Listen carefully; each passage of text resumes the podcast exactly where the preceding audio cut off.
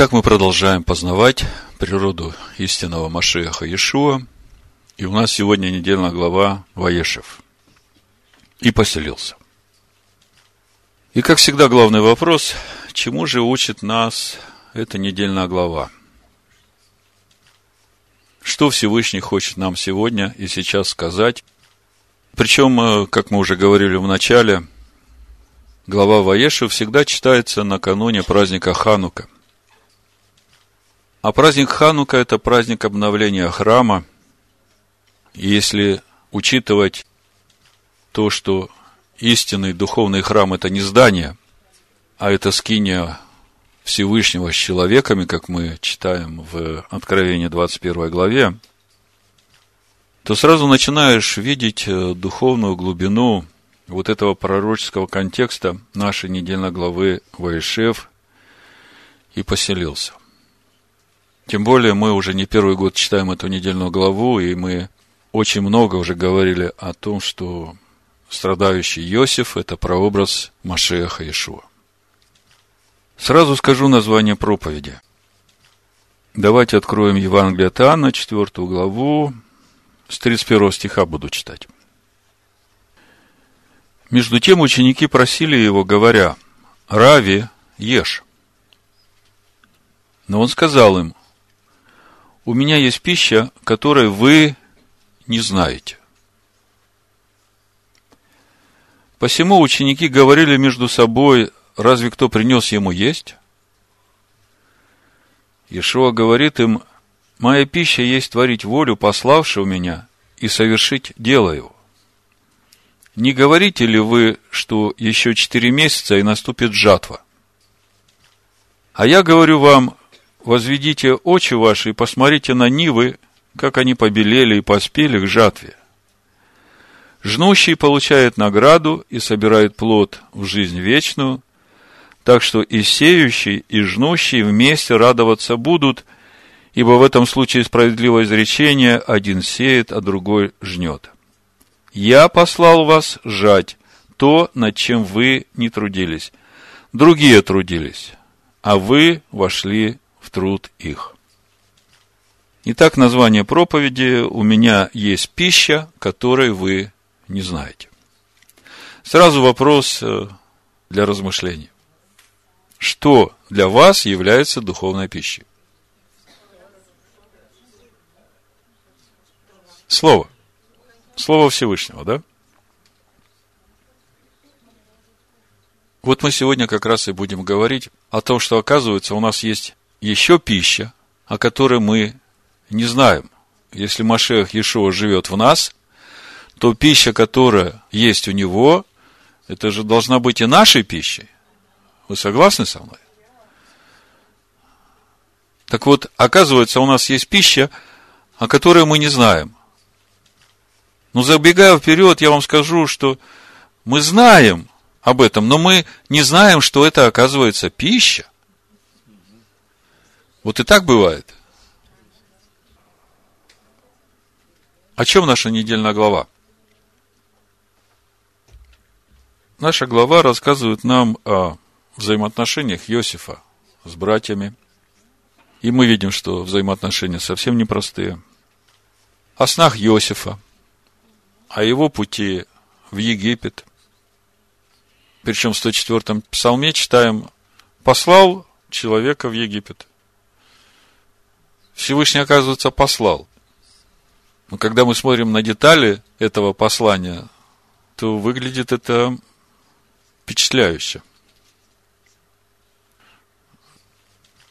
И на фоне всего этого пути Иосифа в Египет мы как бы видим Егуду, который спускается, спускается в духовном смысле, уходит из э, семьи Якова, находит себе э, жену Хананьянку, рождает э, сыновей, сыновья умирают, жена умирает – и он едет на ярмарку, а ярмарка в те времена это место, где искали себе невесты, жен.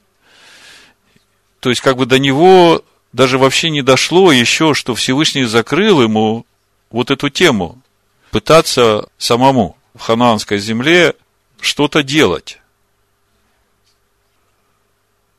И опять необычным образом Ягуду останавливает Тамар, и мы видим, что результатом всего этого является Фарес, который вошел в родословную Машеха. То есть, семя Машеха, я когда смотрю на все эти ситуации, думаю, удивительно, а почему бы семени Машеха не пойти через Иосифа? Ведь Израиль любил Иосифа, да?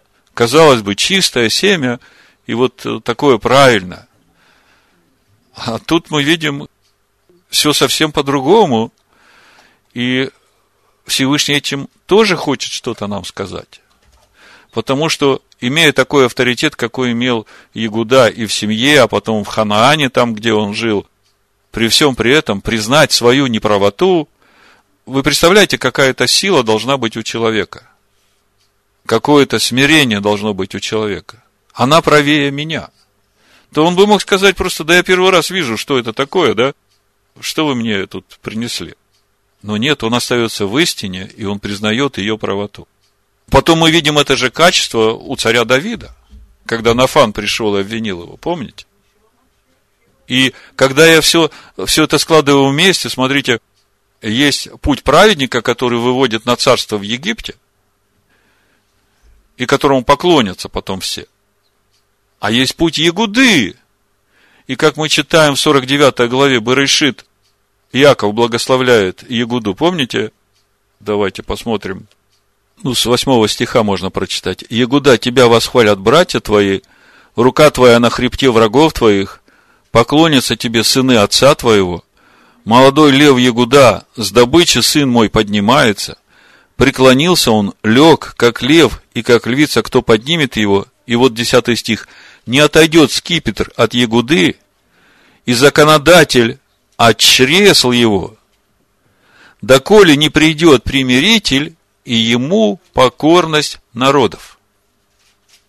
Примиритель – это Машех. И мы видим, что царствовать Ягуда будет до того времени, пока все народы преклонятся пред законом Всевышнего. Пред каждой йотой и чертой и, в общем-то, это время всей истории человечества, потому что примиритель, о котором здесь говорится, который придет, и ему покорность народов, это второй приход Машеха. И саму покорность народов примирителю, это будет работа Ягуды. Вдумайтесь в это. Значит, мы говорим коротко о содержании нашей недельной главы. Заканчивается наша глава история с э, двумя царедворцами, и очень необычным является во всей этой истории, когда Иосиф раскрывает содержание снов виночерпию и хлебодару, очень необычной является просьба, с которой обращается Иосиф к виночерпию. Давайте откроем Барышит 40 главу, прочитаем с 14 стиха. Вспомни же меня, когда хорошо тебе будет, и сделай мне благодеяние. Упомяни обо мне фараону. И выведи меня из этого дома, ибо я украден из земли евреев, а также и здесь ничего не сделал, за что бы бросить меня в темницу. Согласитесь, не совсем понятно, с чего вдруг этому виночерпию, царедворцу, говорить о рабе, который находится в тюрьме, которых у фараона там тысячи в тюрьмах фараоновских. Логичнее было бы попросить этого виночерпия и сказать, слушай, поговори с Патифаром, он же начальник и тюрем, он же начальник тайной полиции фараона, он же посадил Иосифа в эту темницу. Поговори, скажи, чтобы он меня выпустил отсюда. Согласитесь, да? А Иосиф напрямую к фараону. Брат Наум говорит, через голову. То есть, э, просьба Иосифа необычна сама по себе. Но эта просьба говорит о каких-то намерениях Иосифа, о которых мы сейчас еще ничего не знаем. И вот это очень важный момент. Это то, о чем мы сегодня будем говорить, это та пища, о которой мы еще ничего не знаем. Давайте немного почитаем из начала нашей главы, чтобы нам погрузиться в учение, которое Всевышний дает нам, и увидеть, чему же Всевышний хочет научить нас сегодня и сейчас. Читаем Барышит 37 глава с первого стиха. Написано, Яков жил, Ваешев, в земле странствования, Мугурей на иврите – отца своего в земле хананской. Вот слово Ешев по стронгу 34.27 сидеть, садиться, жить, обитать, пребывать, селиться, останавливаться для жилья. А слово Магур – странствование, пребывание, жилище, место пребывания. Э, мудрецы, анализируя этот стих и сравнивая вот эти два глагола, то есть Яков э, Ешав – осел. А отец его, Ицхак, Магур, странствовал. Делают вывод, что Яков решил пожить для себя, отдохнуть. В отличие от его отца Ицхака, который странствовал по этой земле. И как следствие этого сидения, это у Рамбана написано, у Якова сразу начались неприятности. Поскольку для народа Всевышнего отдых предусмотрен в грядущем мире, а в этом мы ни на минуту не можем останавливаться. В общем-то, это в какой-то мере созвучно с тем, чему учит нас наш учитель, господин наш Ишуа Машех. Об этом у Луки в 11 главе с 23 стиха написано. «Кто не со мною, тот против меня. И кто не собирает со мною, тот расточает». И дальше идет разъяснение вот этого стиха кто не со мною, тот против меня, кто не собирает со мной, тот расточает. Когда нечистый дух выйдет из человека, то ходит по безводным местам, ища покоя. И, не находя, говорит, возвращусь домой, откуда вышел. И, придя, находит его выметенным и убранным. Тогда идет и берет с собой семь других духов, злейших себя, и, войдя, живут там, и бывает для человека того последнее хуже первого.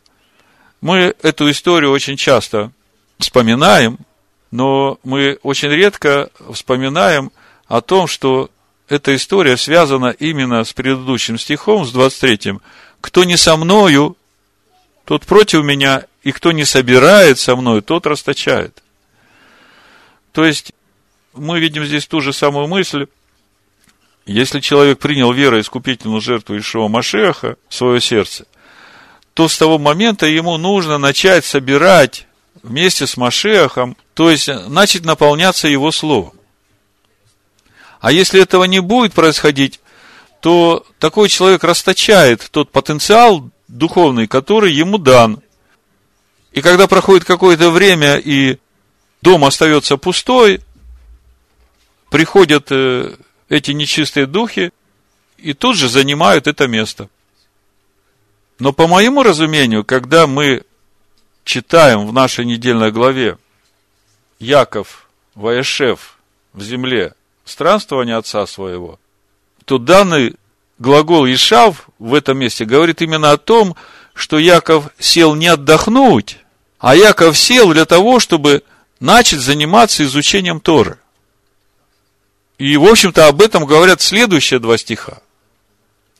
Если посмотреть Писание, то, что мы уже читали раньше, вот 25 глава Барышит, когда э, родились э, Яков и Исав, там написано, что Яков, ну давайте прочитаем, Барышит 25 глава с 27 стиха.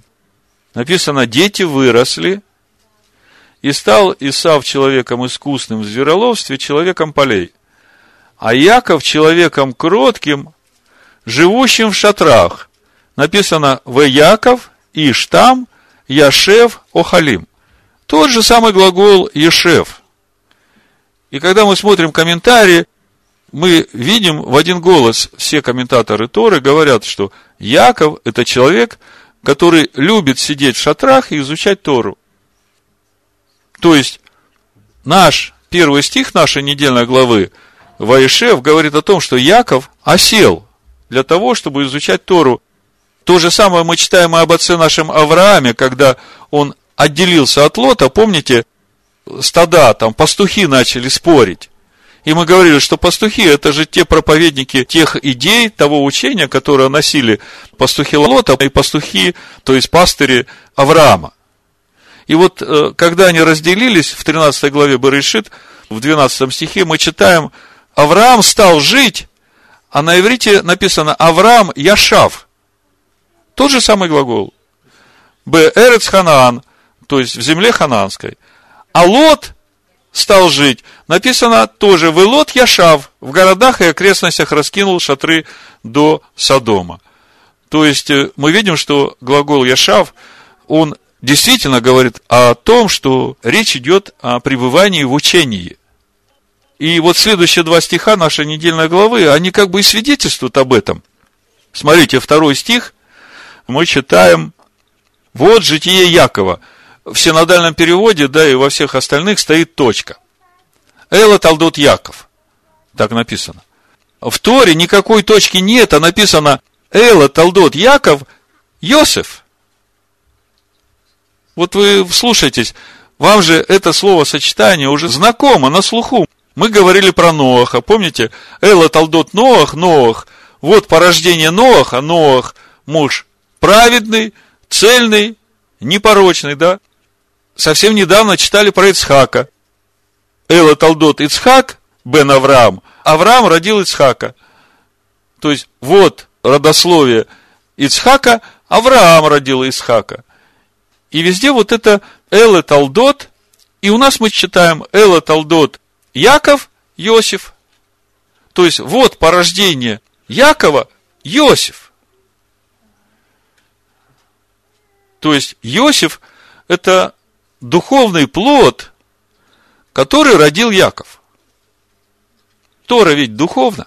И следующий стих как раз и говорит о том, что это действительно есть духовный плод Якова, потому что написано в третьем стихе, Израиль любил Иосифа более всех сыновей своих, потому что он был сын старости его, и сделал ему разноцветную одежду. Слушайте, здесь так много информации, вот сестра Наталья сегодня тоже касалась этого места.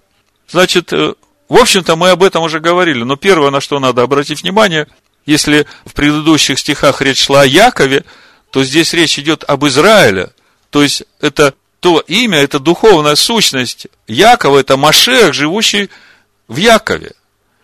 Мы об этом уже много говорили. Израиль – это Машех, живущий в Якове. 49 глава Исаи говорит о этом имени Израиль, которое принадлежит Сыну Всевышнего, Машеху Израиля. Так вот, э, смотрите, Израиль любил Иосифа более всех сыновей своих. Но когда по плоти читаешь, ну, как бы возникает такое недоумение, как можно любить одного сына больше, чем другого, да? На самом деле, Яков любил всех своих сыновей. Но та любовь, о которой здесь говорится, это совсем другого качества взаимоотношения. Речь идет о духовном единстве Израиля, живущего в Якове, с внутренней сущностью Иосифа. Это можно увидеть в Новом Завете, мы об этом уже говорили, я просто вам напомню, проще всего это увидеть в Евангелии от Иоанна, 14 главе. Ну, вы все знаете золотой стих Нового Завета, Иоанна 3,16. Знаете, да?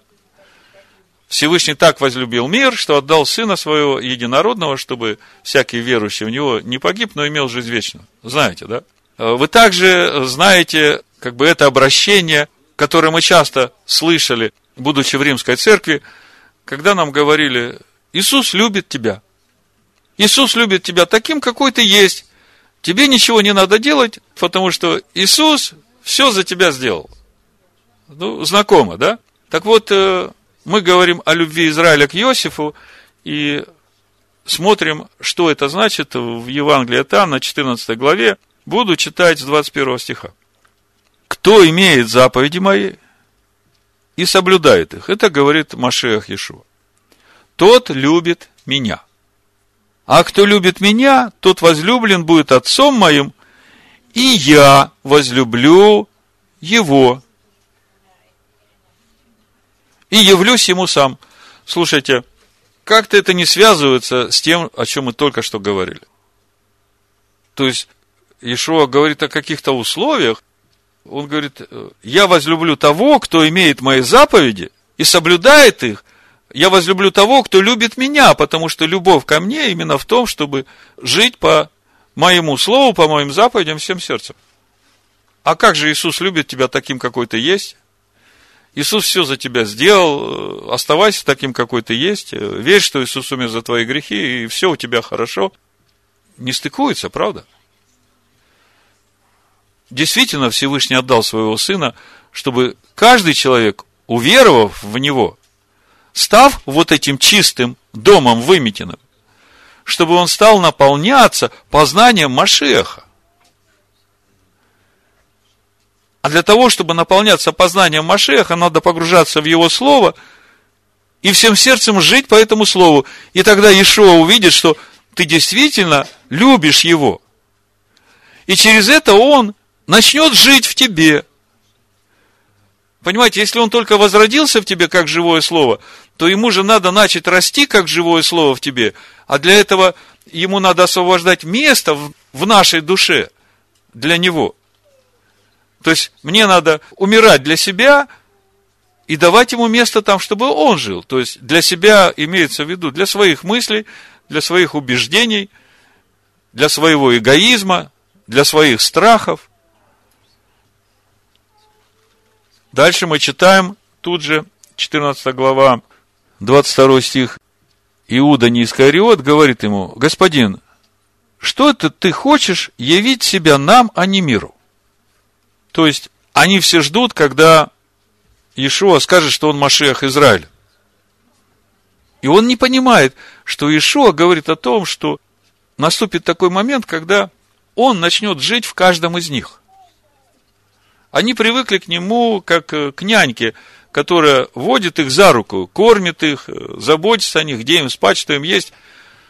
А Иешуа тут говорит, что я уйду от вас, и придет к вам другой утешитель, и потом говорит, не оставлю вас сиротами, приду к вам снова.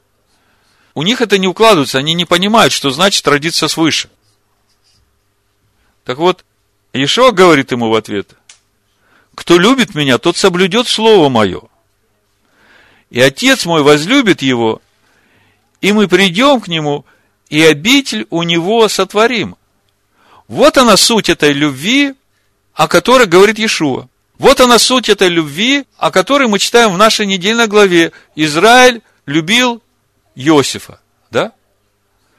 Дальше написано, потому что он был сын старости его, на иврите вот это сын старости, закен, сын мудрости. Потому что это слово может читать как и старость, и как мудрость. А шил разноцветные одежды, вот сегодня это уже прозвучало. Помните, Иешуа своим ученикам говорит, если ваша праведность не превзойдет праведности книжников и фарисеев, то вы не войдете в Царство Всевышнего. Так вот эта праведность, это и есть вот эти одежды, вот эти красивые одежды, которые Иаков сделал Иосифу, потому что они объединены друг с другом вот этой любовью, которая есть Всевышний, через познание Его Слова. Иосиф сел в шатрах, чтобы учить Тору, он учил Торе всех своих сыновей. Но мы видим, что у старших сыновей нет желания погружаться в это учение. Им больше интересно заниматься делами в этом мире. В итоге результат. Братья начинают ненавидеть Иосифа. Почему? Так это же все просто. Всегда было так, что живущий по плоти гонит живущего по духу.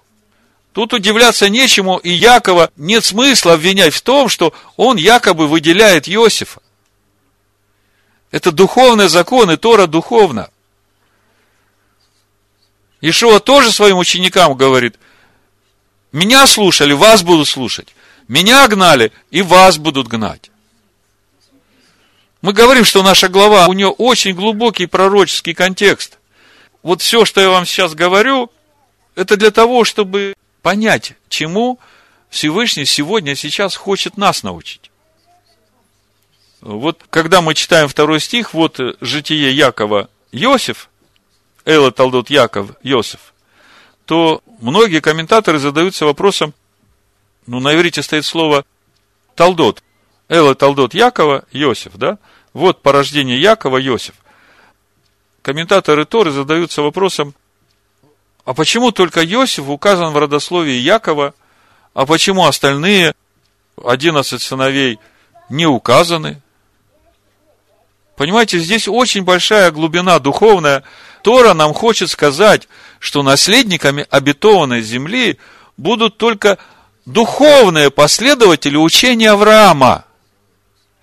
И вот, когда это начинаешь понимать, через это начинаешь видеть, послушайте, это очень важно, через это начинаешь видеть уже вот это духовное предназначение самого Иосифа.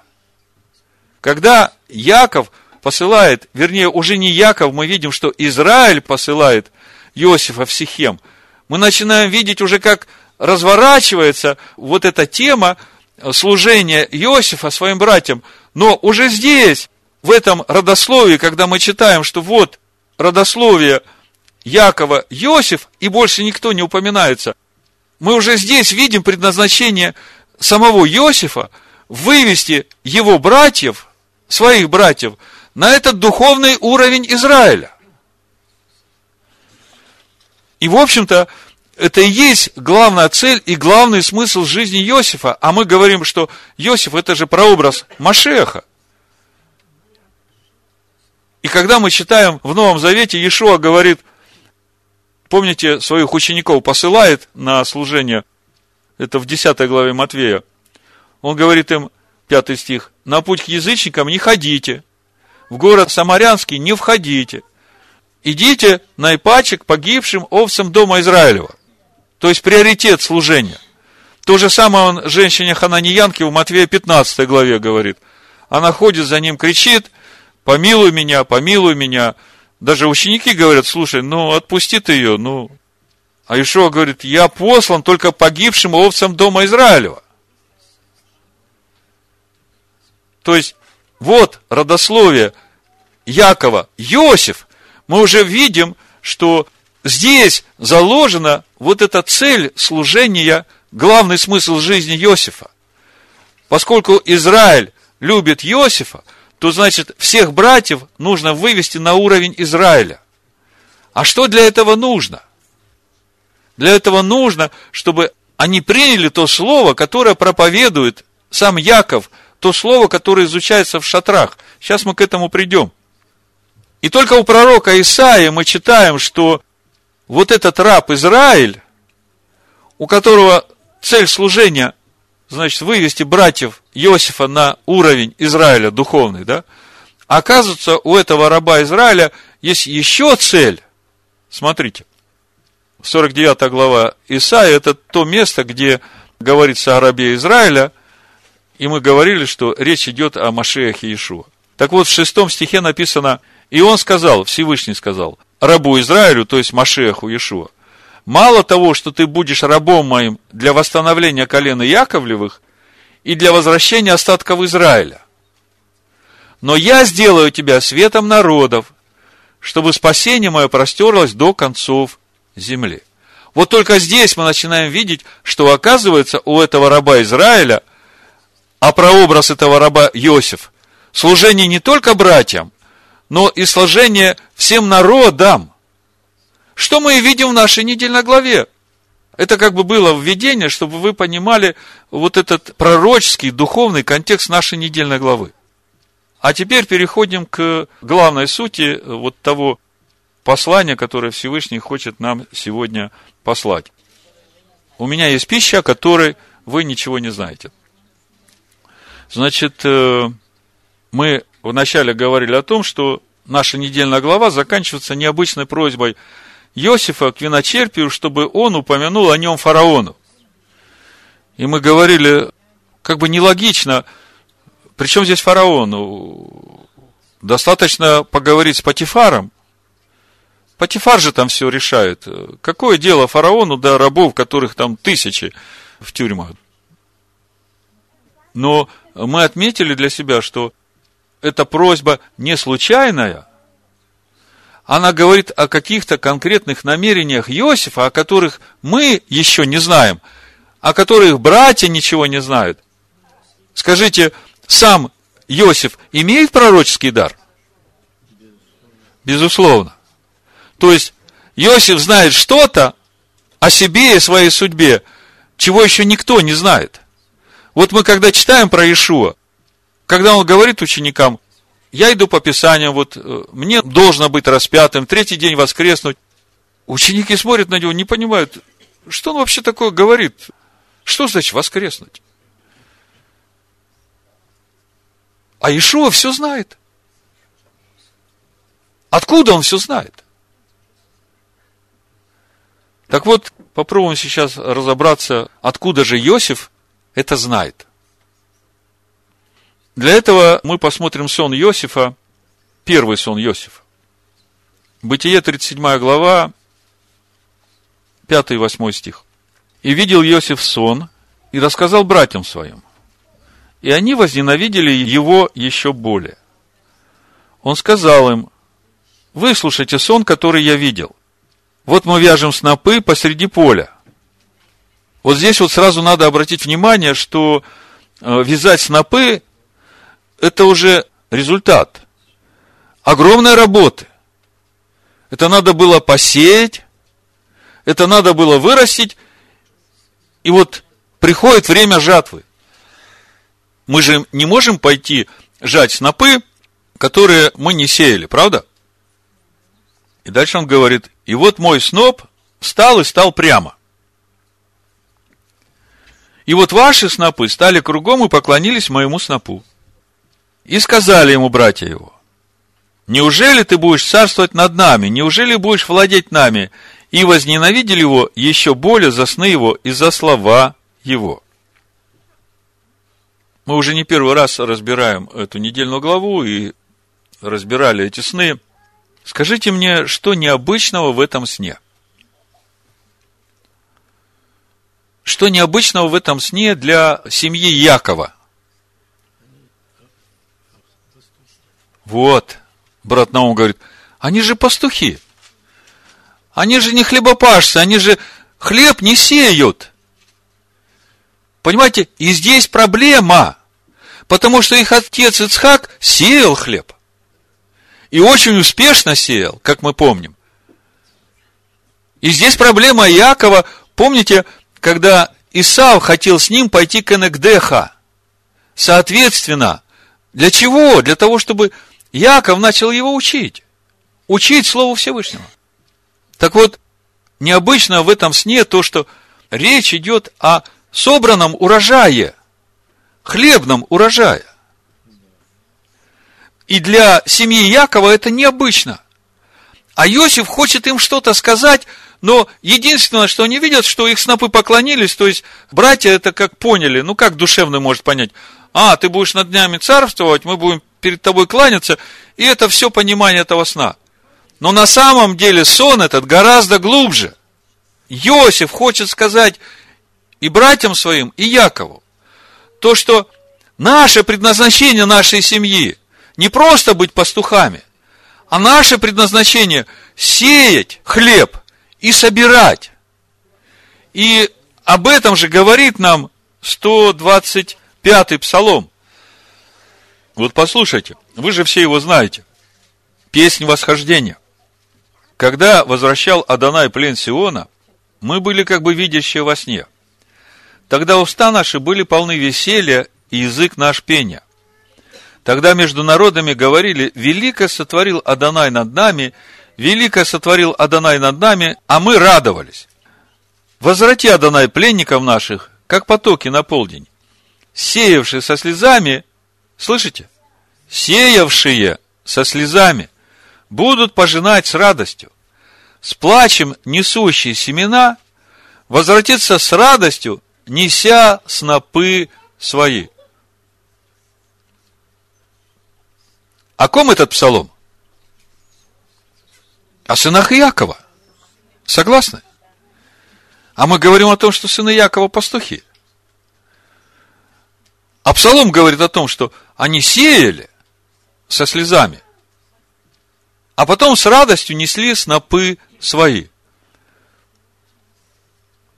Другими словами, вот этот сон Иосифа о хлебных снопах, это результат труда каждого из них.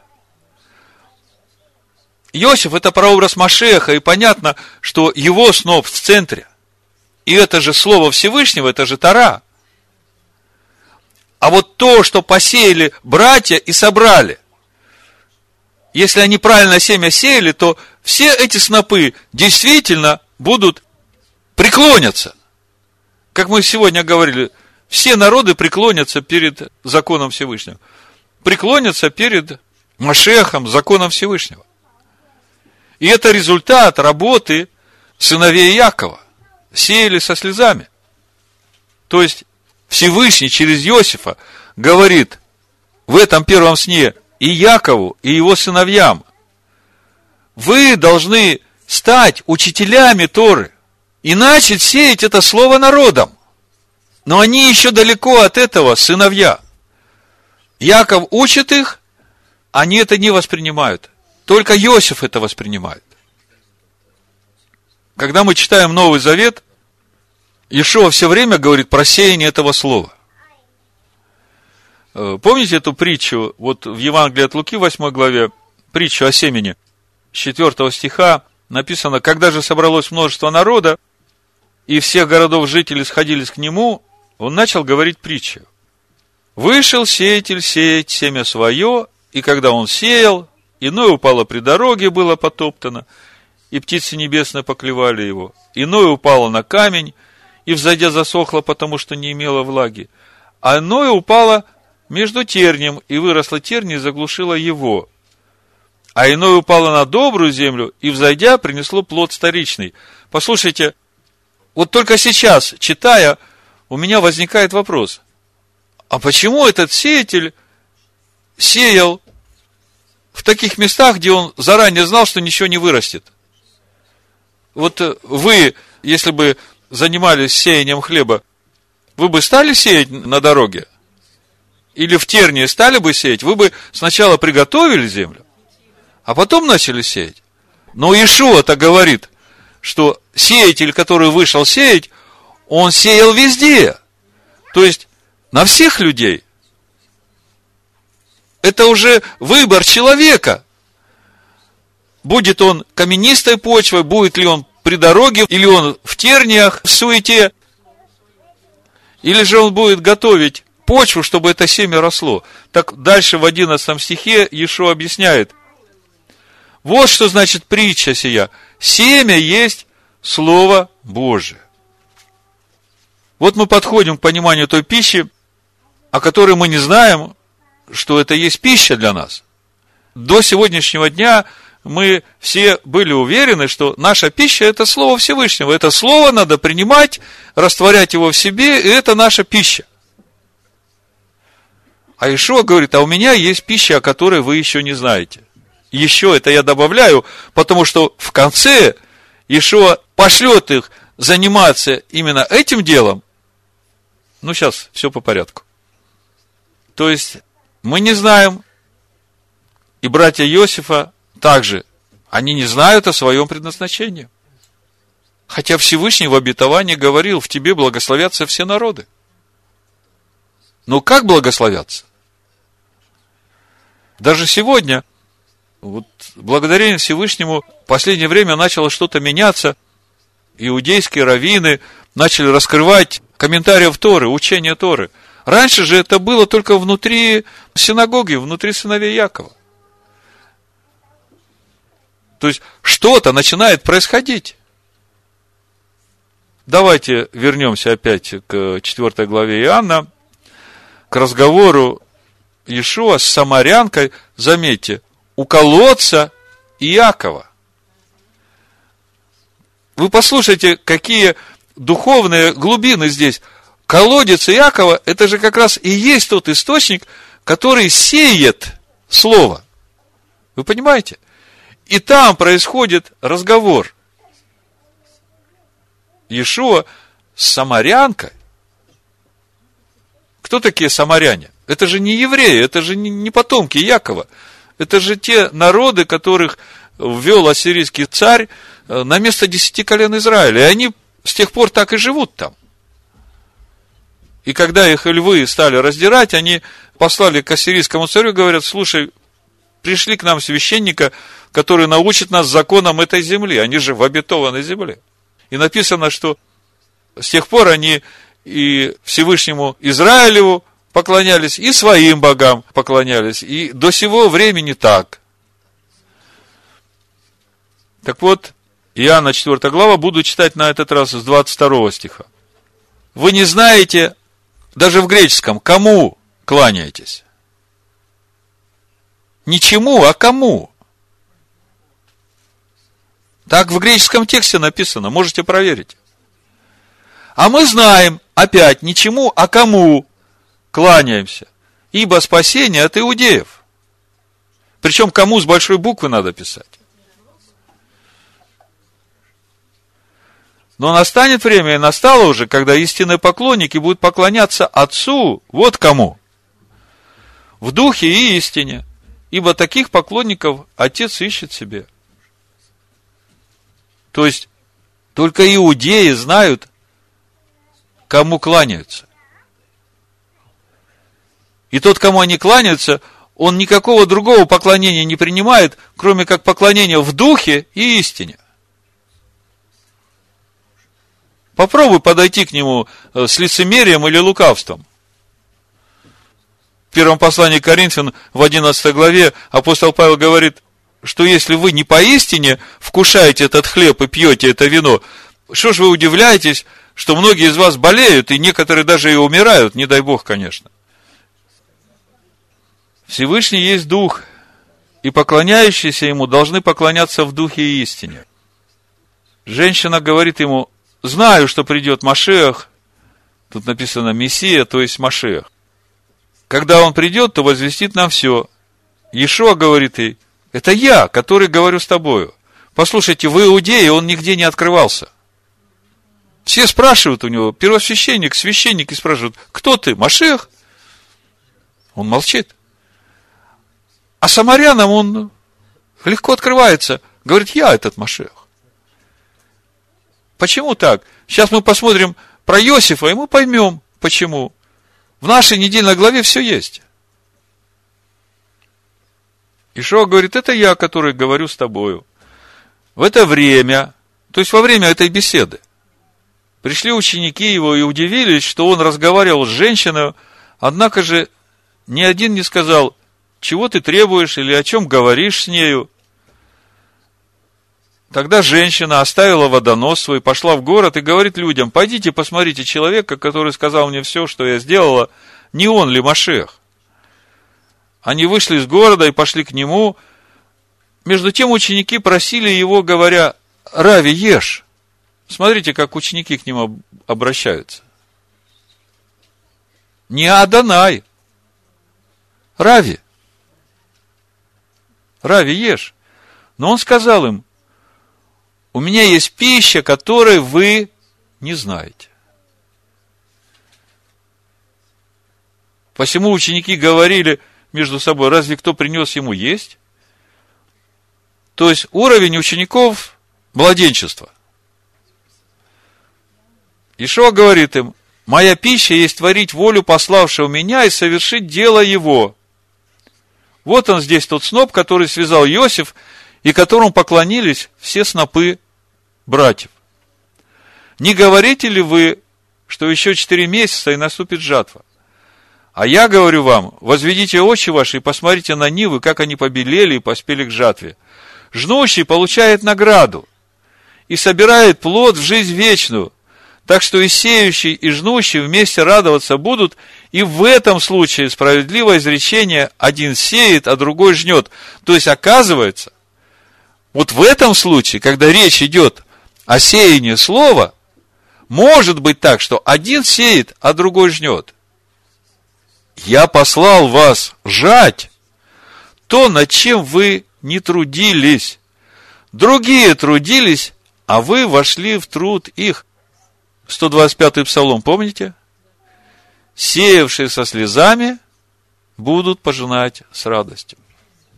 С плачем несущие семена возвратятся с радостью, неся снопы свои. Так вот, воля Отца сеять слово и собирать урожай. То есть души, принявшие это слово. И это есть та пища, о которой нам нужно сегодня узнать. Именно эта воля Отца движет Иосифом, когда он просит виночерпия фараона упомянуть о нем фараону. Помните, мы вначале удивлялись, необычная просьба.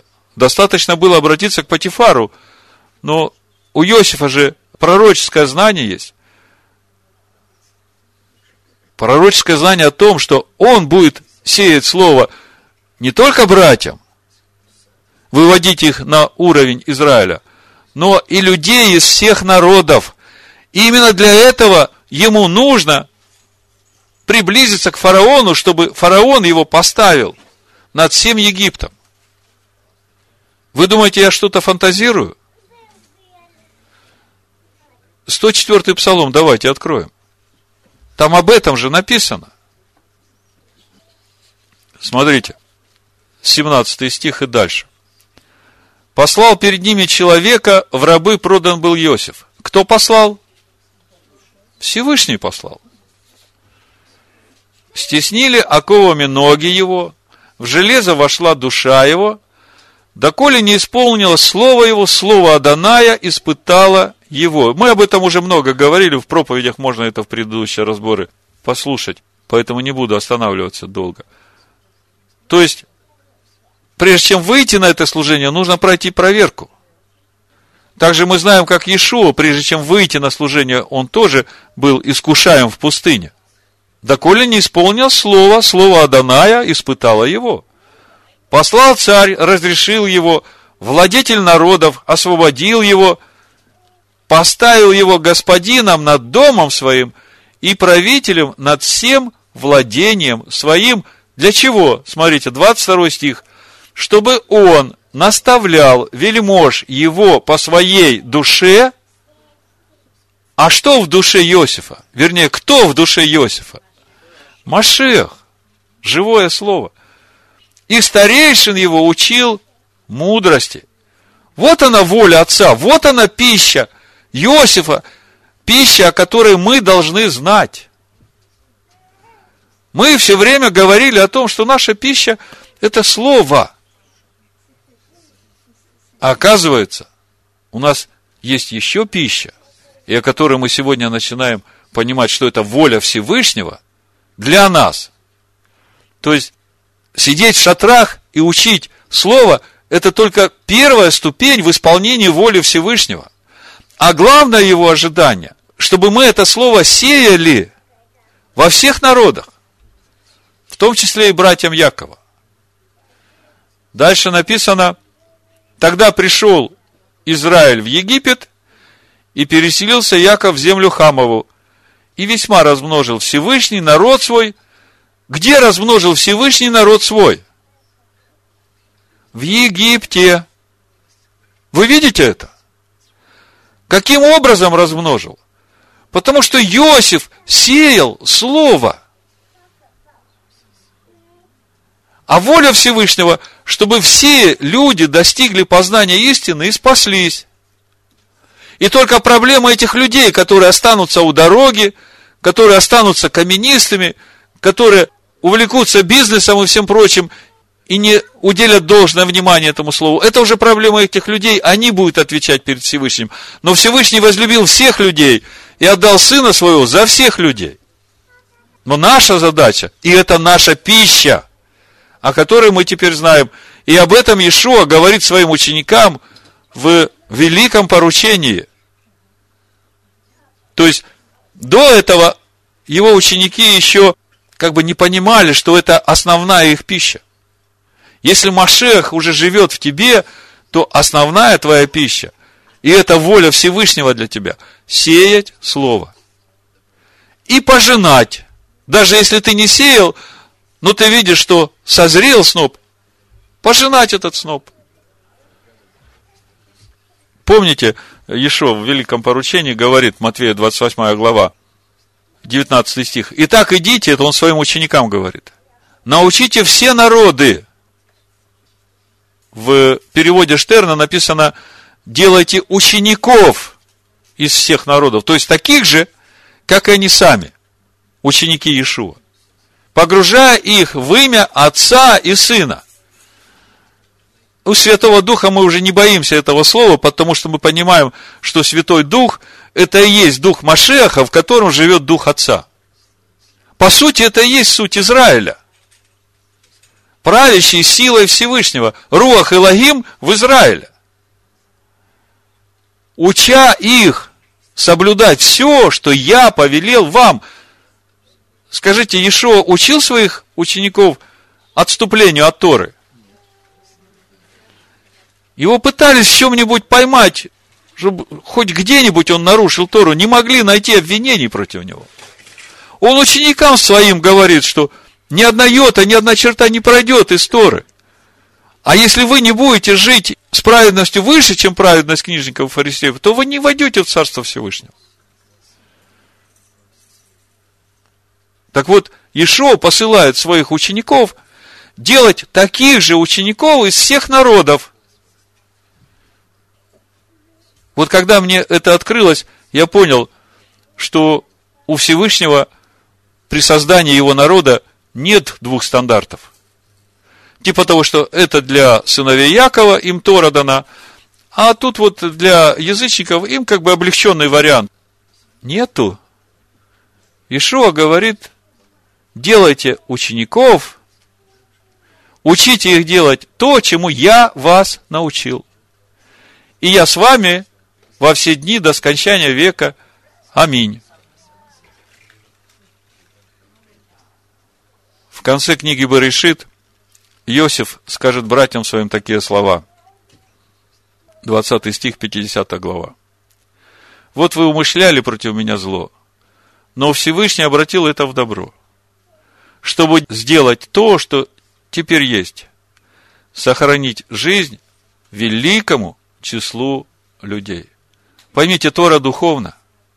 И у Всевышнего замысел человека сделать по образу и подобию своему. Он не творил человека для того, чтобы он шел в погибель, в ад. Потом сгорел в озере огненном. Но Всевышний дал человеку свободу выбора. Но каждый человек должен знать, что придет время, ему нужно будет перед Всевышним отвечать за свой выбор. Так вот, завтра вечером, первый день праздника Хануки, и мы говорим, что этот праздник особенный, праздник обновления его храма. И когда мы смотрим на служение Иосифа и на связь этой недельной главы с праздником Ханука, с праздником обновления храма Всевышнего, мы видим эту пророческую глубину того обновления, которое заложено в этой недельной главе. Якову и одиннадцати братьям Иосифа нужно обновиться в своем духе ума и увидеть, что ожидание Всевышнего от них, что они должны сеять это слово, которое Всевышний дал им как наследие Мараша. А всем ученикам Иешуа сегодня нужно уразуметь, что у них, оказывается, есть духовная пища, которая была у Машеха Иешуа, а которой они не знали долгое время, что это их пища. Сеять это слово и собирать эти снопы. Вот это и будет обновлением храма Всевышнего. Поздравляю вас с наступающим праздником Ханука, с праздником обновления храма Всевышнего. Пусть свет ваш светит, и никакая тьма да не объемлет его. Вы меня, Машеха Ишуа. Амен.